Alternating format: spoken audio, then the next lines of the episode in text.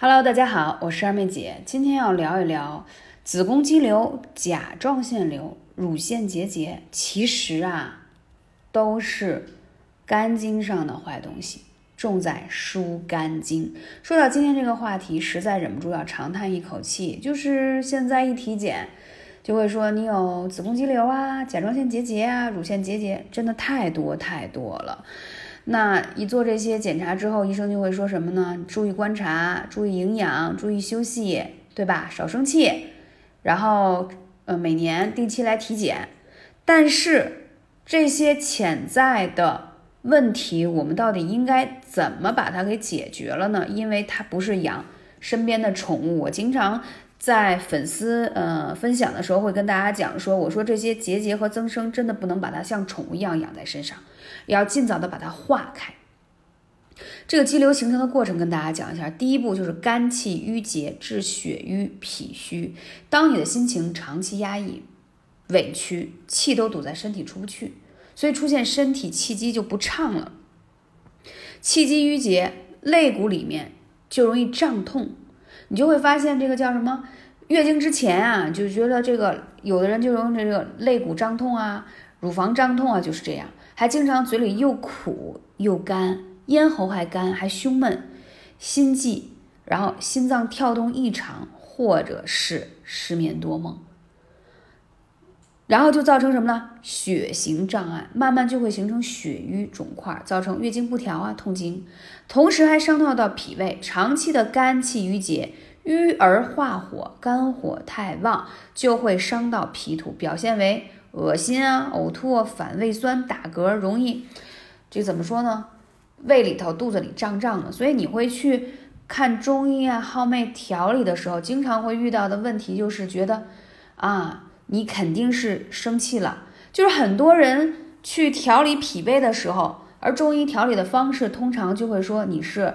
肝气往上反上来而导致的，所以在调脾胃的时候，通常都要梳理肝气，大家明白吗？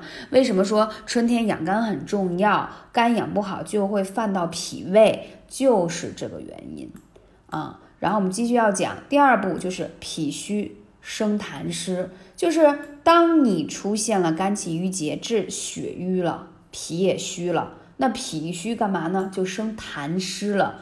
它脾虚之后，就导致你脾的代谢水液能力下降，这样代谢不掉的湿气就会慢慢变成痰湿，同时人会觉得感觉肿胀，四肢乏力。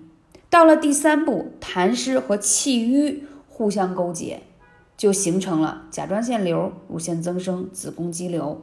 因为这三个病症啊，都是在肝经循经走的地方啊。肝经是从你这个足大拇指，就是脚上，从下往上，再到子宫，再经过胸部的乳房，再到脖子的甲状腺。所以说，甲状腺、乳腺、子宫肌瘤相当于肝经上的坏东西，就是全部都是肝经走的地方，产生了各种的淤结而导致的长时间的。当它结在喉咙处，就是甲状腺结节；当它淤在乳腺，就乳腺结节；子宫就是子宫肌瘤。所以说，为什么女人一定要养好肝？养不好，就是一大堆结节在身上。所以我经常开玩笑说，不要动不动生气，说控制真的很难。可你想想吧，你这一生气，这一堆结儿结儿就全在你身上，何必呢？平时要尽量避免以下一个问题：第一，就是说不要太多看手机时间太长，用眼过度啊，因为肝开窍于目，就是肝脏对应就是你视力好不好呀，啊，眼睛干不干涩呀，其实都是肝脏是相对应。还有睡眠不足，不要十一点以后睡觉，因为肝脏排毒时候不要吃太过油腻，也不要吃的太晚。还有就是不要太着急生气。讲了这么多，直接上干货。我们要灸哪儿？可以灸一灸，就不抑郁了，不焦躁了，把这些结儿全化开。说重点：第一，太冲穴，脚上太冲；第二，在你的肋骨的地方有个叫期门穴啊，期门是肝经上最容易淤堵的穴位，要经常灸。灸之前一定要先用一些含有姜啊、乳香这样的精油开穴，因为什么？它那儿太疼了。都淤结在那儿了。如果你不把它推开，你直接灸，火力很难进去的。太冲脚上的穴位，最近我有录太冲的视频啊，就很多人不知道。不同的穴位用的这种艾灸工具是不一样的，比如有些地方适合用蒲团，有些地方适合用悬灸，有些地方到底灸的时间，因为灸的时间的长短，用的工具不同，直接影响到你治疗的效果。所以最近拍摄了一系列的这个视频，就是给大家讲到底应该用多长时间。同时，大家一定要记得多揉腋窝处推肝经，因为肝邪啊容易淤在这个腋窝底下。